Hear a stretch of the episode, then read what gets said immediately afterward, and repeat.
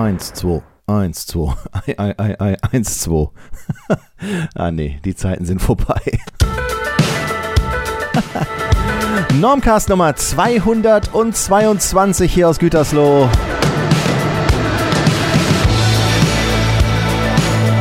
Hat wieder etwas länger gedauert. Bis zur Schnapszahl. Kurzes Intro hier von San Lucia, so heißen sie, glaube ich. Elevate. Ich spiele nur den Refrain, aber hört sich gut an. I don't know how you do it, but somehow you always will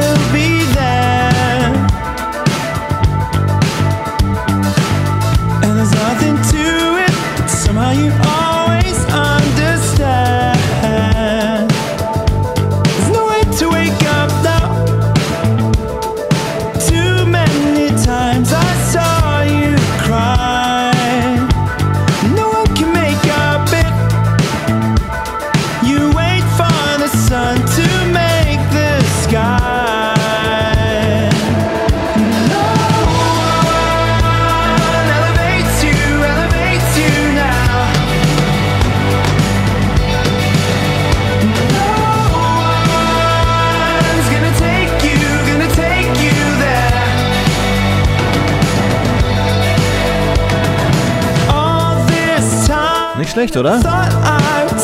Eine Band aus Brooklyn. Kam kürzlich per E-Mail zu mir dieser Tipp zu dem Video Elevate. Ich werde das auf normcast.de verlinken. Der gute Peter von Radio Bingen, der ist heute sonst nicht hier dabei in der Sendung. Der hat ein bisschen geschlunzt oder keine Lust gehabt. Er hat ja mittlerweile auch eine eigene Podcast-Folge wieder rausgebracht. Auch die werde ich verlinken.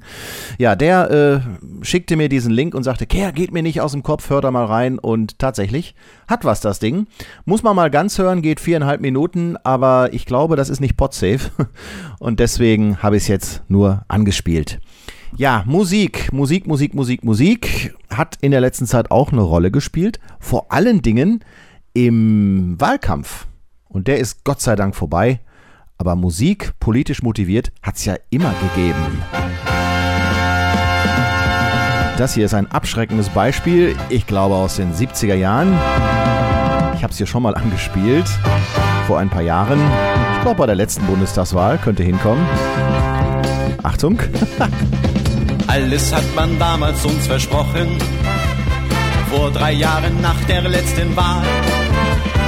Für die Rente neue Normen, Bildungs- und Finanzreformen und ein besseres Führungspersonal. Ah ja, Norman ist gut. Ziehen wir von alledem Bilanzen. Sehen wir, die Lage ist fatal. Schall und Rauch liegt das Erneuern und die Senkung unserer Steuern und die Preise stiegen maximal. Jetzt geht's los, Achtung. Wir wählen CDU, CDU, wähl auch du, CDU. Ich weiß längst schon, was ich tu, was denn sonst, CDU. Ja, so, jetzt wisst das. Und Millionen Deutsche haben das gemacht am vergangenen Sonntag. Sie haben CDU gewählt und haben Mutti Merkel bestätigt in ihrem Amt. Ja, gut, man mag davon halten, was man möchte. Was ich tatsächlich in der Social Media Landschaft, ich muss noch diesen Jingle haben von Alex Wunschel, Social Media, ja, ne? Kaum spreche ich davon, geht's hier los. Ähm, was ich so in dieser Social-Media-Landschaft beobachte, ist tatsächlich eine sehr, sehr abfällige oder ein sehr abfälliges Kommentarverhalten. Das geht teilweise zu sehr unter die Gürtellinie. Also ich sag jetzt mal Bilder von der Siegesfeier sozusagen der CDU mit dem Song Ficken, Bumsen, Blasen von den Toten Hosen zu unterlegen. Da hört der Spaß auf und die Toten Hosen selbst haben getwittert, dass da auch der Spaß aufhört. Aber ähm, ja, sie haben sich wahrscheinlich auch darüber echauffiert, dass auf dieser Siegesfeier unter anderem das schöne Lied Tage wie diese gesungen wurde von den Toten Hosen. Ja, da müssen sie halt mit rechnen. Ne? Sie machen Musik mittlerweile für ein breiteres Publikum und dass dann Songs auch äh, ja, für sowas rekrutiert werden, da müssen sie halt durch. Ganz klar, sie können auch nicht auf jeder äh, Feier schauen, ob der Song gespielt wurde oder nicht. Und er darf ja auch gespielt werden, das ist ja völlig legitim. Und wenn man dann so ein, ich sag mal, allgemeingültiges Lied macht, ich finde es klasse, es war für mich äh, einer der besten Songs der letzten Jahre oder der besten deutschen Songs der letzten Jahre. Da muss man aber trotzdem damit rechnen, dass er eben halt auch von diesen Menschen gesungen wird, weil Musik eint nicht nur die Gemüter, sondern auch die politische Gesinnung, den Sport und was weiß ich noch was. Aber zurück zur Politik. Es gab ja besonders in diesem Jahr absolut abschreckende Beispiele bezüglich Wahlkampfmusik. Also das Schlimmste ist, glaube ich, von Mario Hennig, der Song, der SPD-Wahlkampfsong Harzer Septemberwind. Warte mal, ich muss mal gerade ein Lesezeichen hinzufügen, damit ich euch das auch verlinken kann. Aber eigentlich darf man sowas nicht verlinken. Wie spiele ich das jetzt hier ab? Ah ja, Achtung. Das sitzt bei soundcloud.com.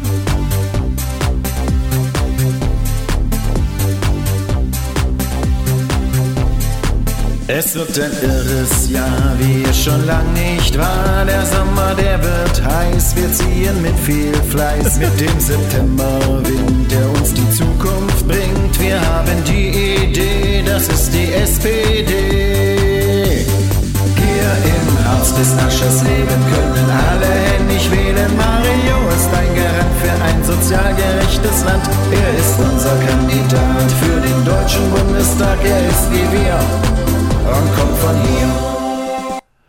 Reicht, oder?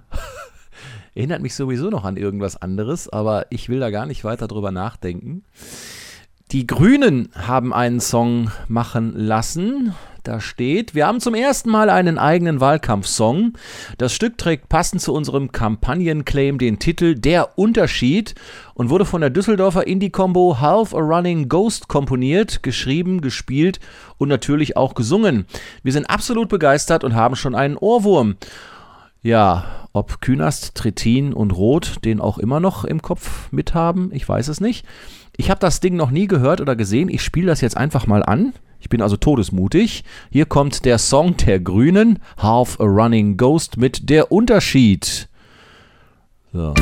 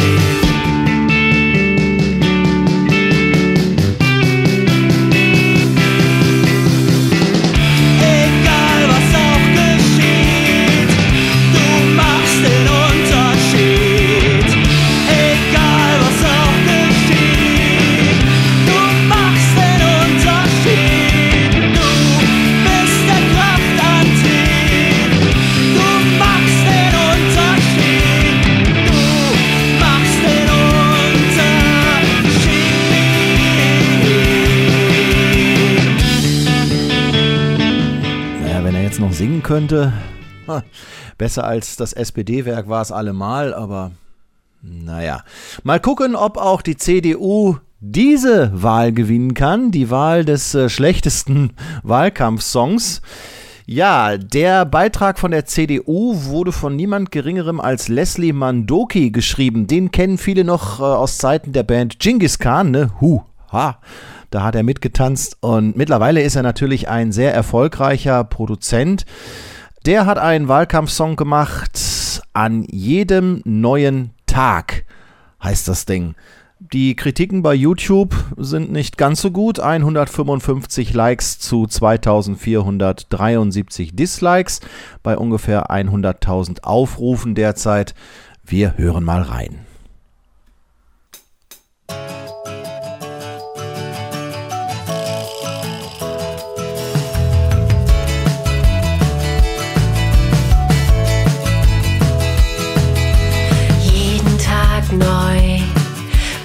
Beginnt unsere Welt.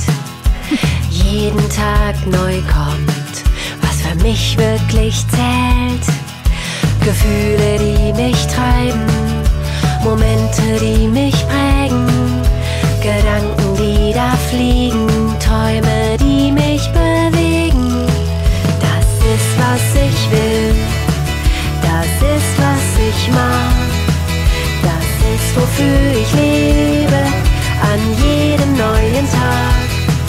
Das ist, was ich will, dies ist meine Zeit. Ich öffne die Augen, kein Weg ist zu weit, kein Weg zu weit. Ja, das hat was von Bandworkshop im Feriencamp, oder? Der CDU-Wahlkampfsong 2013 an jedem neuen Tag. Okay, lassen wir das. Ich weiß nicht, ob man dafür so Steuergelder verschwenden sollte, aber naja, haben sie anscheinend gemacht. So, jetzt habe ich in einem Rutsch einfach ungeplant die ganze Zeit hier durchmoderiert und äh, ja, das nach so langer Zeit hat ja ganz gut geklappt. Jetzt mache ich eine kleine Pause und wir spielen mal richtige Musik. Musik aus unserer Region hier. Hier sind die Tip Top Daddies mit Bam Bam Boom.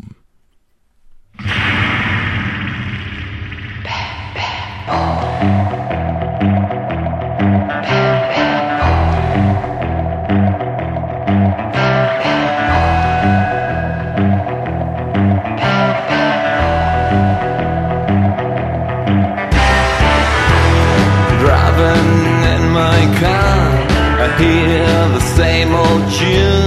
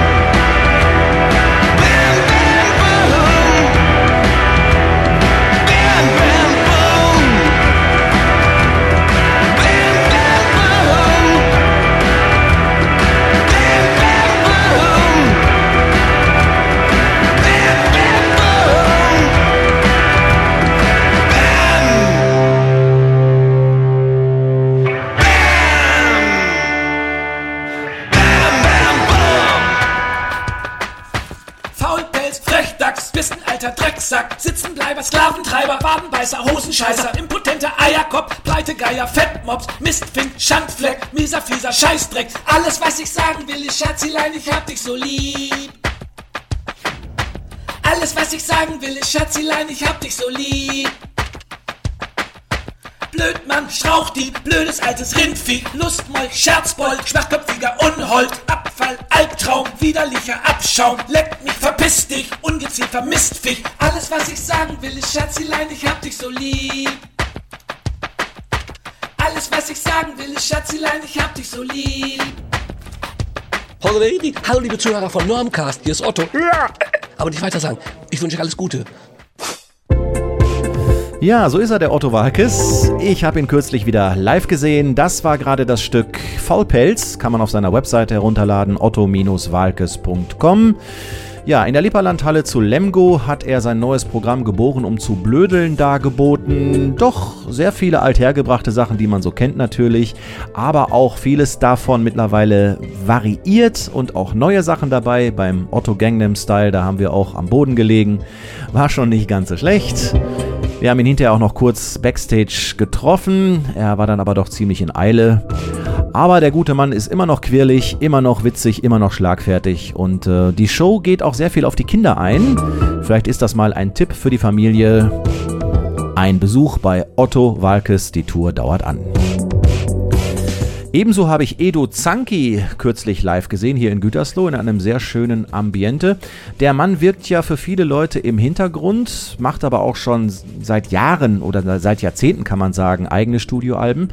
Und äh, der hat was zu sagen. Er hat tolle eigene Songs geschrieben, die er da mit einer kleinen Band darbietet. Also wenn ihr den mal seht bei euch in der Stadt, Edu Zanki, ein doch recht sympathischer Mensch, guckt euch das mal an.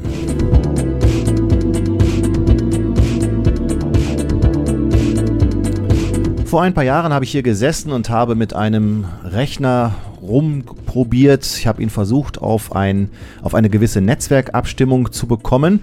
Der Grund war, ich wollte einen WLAN-Repeater installieren. Das heimische Netzwerk war nicht stark genug und die damaligen Modelle, ja, die waren alle noch so ein bisschen komplizierter. Ne? Man musste sie mit einem Kabel anschließen, man musste die Netzwerkkonfiguration absolut aufeinander abstimmen, sonst konnte man die Dinger nicht mal ansprechen.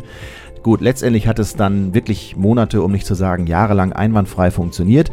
Aber heutzutage geht das alles viel einfacher. Damals war noch der Punkt, dass auch nur WEP-kodierte Netzwerke verstärkt wurden. Mittlerweile geht das natürlich auch mit WPA und WPA2 und das ist in puncto Sicherheit auch die bessere Wahl, ganz klar. Ich habe mir ein kleines äh, Steckergerätchen geholt, das sieht aus wie so ein kleines Steckernetzteil und zwar der Fritz WLAN Repeater 310, so heißt das Ding, kostet ungefähr so 30 bis 40 Euro im Blödmarkt. Aber das Ding ist wirklich klasse. Einstecken, per WLAN drauf zugreifen, das zu verstärkende Netzwerk auswählen, ja und dann kann es eigentlich schon losgehen. Also einfacher geht es kaum. Dieser äh, Hinweis ist nicht gesponsert, aber ich habe einen kleinen Beitrag über das Ding auf meiner Seite normcast.de veröffentlicht.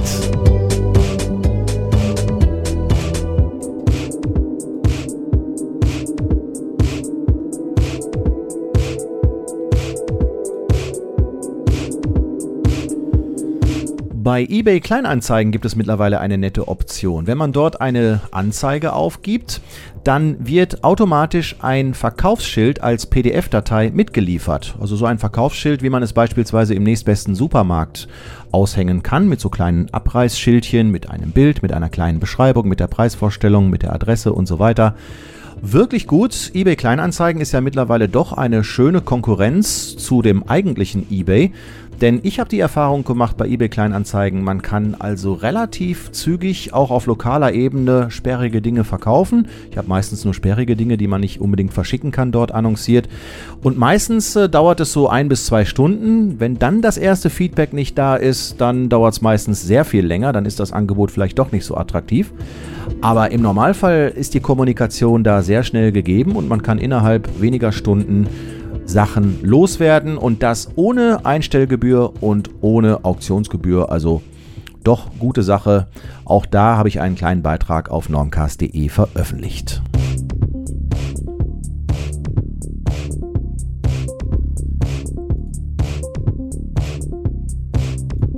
Ja, ihr habt's gemerkt, ich orientiere mich in dieser Folge ein wenig an meiner Blogseite mal wieder. Das liegt daran, dass ich derzeit nicht so Zeit und Lust habe, irgendwelche anderen Sachen noch zu recherchieren, als die, die ich schon recherchiert habe. Ich habe doch einige Sachen um die Ohren und dieser Podcast soll ja auch nur ein kleines Lebenszeichen sein, nachdem die Podparadenfolge nun schon fünf Wochen alt ist oder so zum gegenwärtigen Zeitpunkt. Die hat euch übrigens gefallen. Danke fürs Feedback. Ich werde es auch an Roger und Mike weiterleiten und wie gesagt, gesagt, vielleicht kommt da irgendwann noch mal was. Aber jetzt ist im Punkto Podparade erstmal wieder Pause. Eine Sache wollte ich noch vorab erzählen. Ich war gestern Abend in Büli, in den Bündener Lichtspielen. Das ist ein kleines Kino, Allerdings auch mit moderner Technik mittlerweile ausgestattet, also nichts mit Celluloid-Projektion oder so. Da wird auch alles mittlerweile digital gemacht und mit Surround und 3D und bla bla. Da haben wir den Film White House Down gesehen von Roland Emmerich mit Jamie Foxx als Präsident der mir auch sehr gut gefallen hat in der Rolle. Ansonsten ist der Film dem anderen Genrewerk Olympus Has Fallen doch sehr, sehr ähnlich. Ja, Emmerich jagt mal wieder das Weiße Haus in die Luft, nicht ohne dass das Ganze auch vorher zitiert wird, der Bezug zu Independence Day. ja, es ist nettes Popcorn-Kino, es ist nettes Action-Kino, klar, äh, Gehirn am, am Eingang abgeben und Spaß haben, alles gut. Es ist ein bisschen zu viel Pathos drin, aber das ist auch typisch Emmerich. Naja, zwei Stunden geht der Film, kann man sich angucken. Habe ich mir ein bisschen mehr von erhofft, aber naja, gut, so ist es halt, ne? Man kann nicht immer alles haben. Aber es gab einen Film, der meine Erwartungen doch einigermaßen erfüllt hat. Ja, und damit begeben wir uns wieder in die unendlichen Weiten des Weltalls. Und da ich jetzt faul bin, lese ich einfach das vor, was ich auf meiner Webseite geschrieben habe über den Film Star Trek 12 Into Darkness.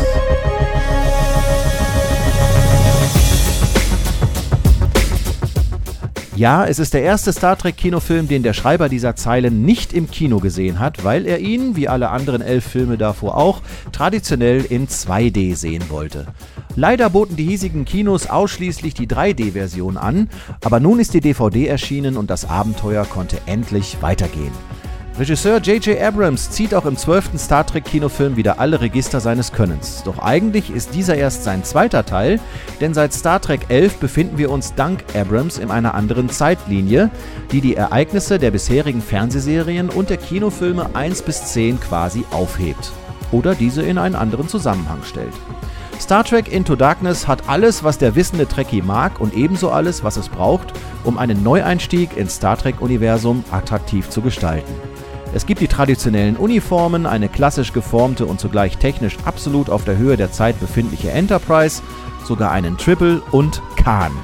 Der genmanipulierte Bösewicht, der erstmalig in der klassischen Raumschiff Enterprise Folge Der schlafende Tiger auftauchte und Anfang der 80er Jahre im Kinofilm Der Zorn des Khan, dem wahrscheinlich besten Film der klassischen Kinoreihe, wieder erschien und darin spektakulär sein Leben aushauchte. Doch ist dies alles auf Handlungsebene wirklich passiert? Jein. Im ersten Zeitstrahl ja, aber nicht in der von J.J. Abrams mit Star Trek 11 neu geschaffenen alternativen Zeitebene. Somit bekommen wir Sherlock-Darsteller Benedict Cumberbatch als Khan zu sehen und er macht seine Sache ziemlich gut. Obwohl er zumindest rein äußerlich nicht viel mit seinem Vorgänger Ricardo Montalban gemeinsam hat. Ich werde Ihnen erklären, wie die Sache sich verhält. Sie sind ein Krimineller. Ich habe gesehen, wie Sie unschuldige Menschen ermordet haben. Ich wurde autorisiert, Sie auszuschalten. Und der einzige Grund, wieso Sie noch unter uns weilen, ist, weil ich es Ihnen gestatte. Also halten Sie den Mund. Oh, Captain, werden Sie mich erneut schlagen, immer und immer wieder, bis Ihr Arm erschlafft. Sicher möchten Sie das, also sagen Sie mir.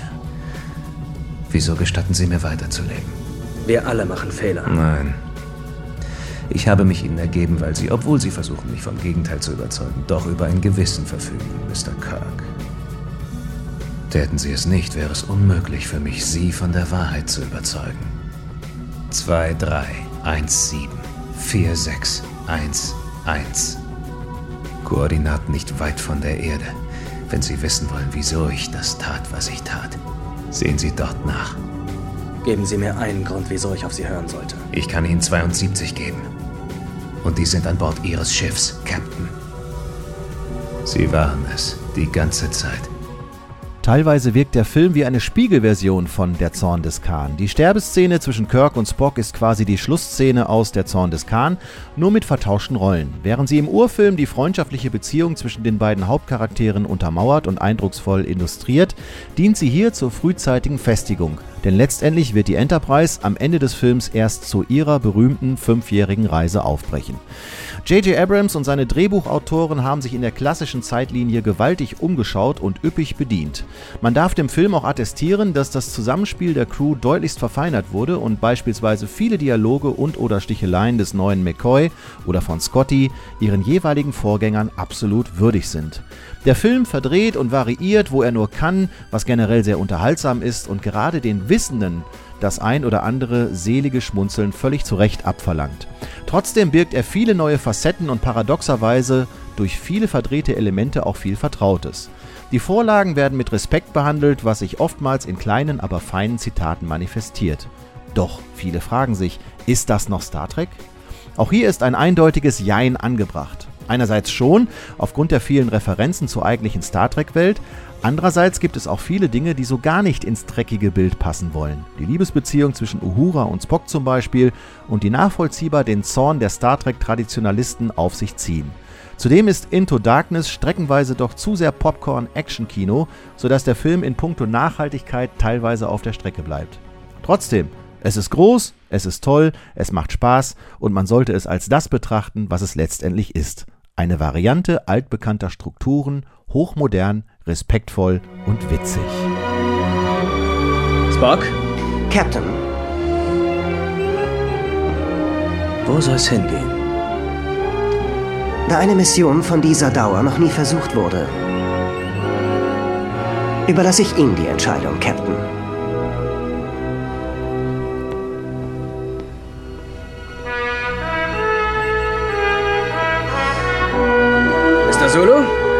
Bringen Sie uns raus.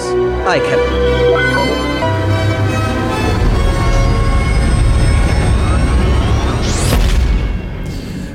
Pike wird also dank J.J. Abrams niemals entstellt auf Talos 4 sein Dasein fristen. Und wenn Abrams so weitermacht, dann werden demnächst Delfine aus der Zukunft geholt, um die Erde der Gegenwart zu retten. Es wird die tiefgreifende Frage aufkommen, warum Jesus ein Raumschiff braucht. Kirk wird den Genesis-Effekt am eigenen Leibe zu spüren bekommen und der Nexus wird wohl eher nicht zum Treffpunkt der Generationen.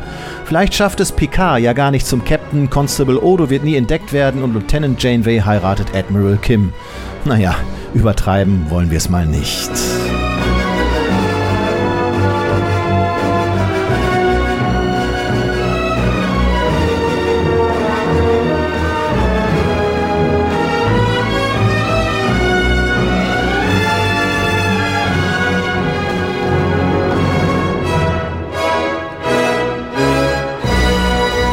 Das war der Normcast Nummer 222 hier aus Gütersloh. Alle Infos wie immer auf www.normcast.de.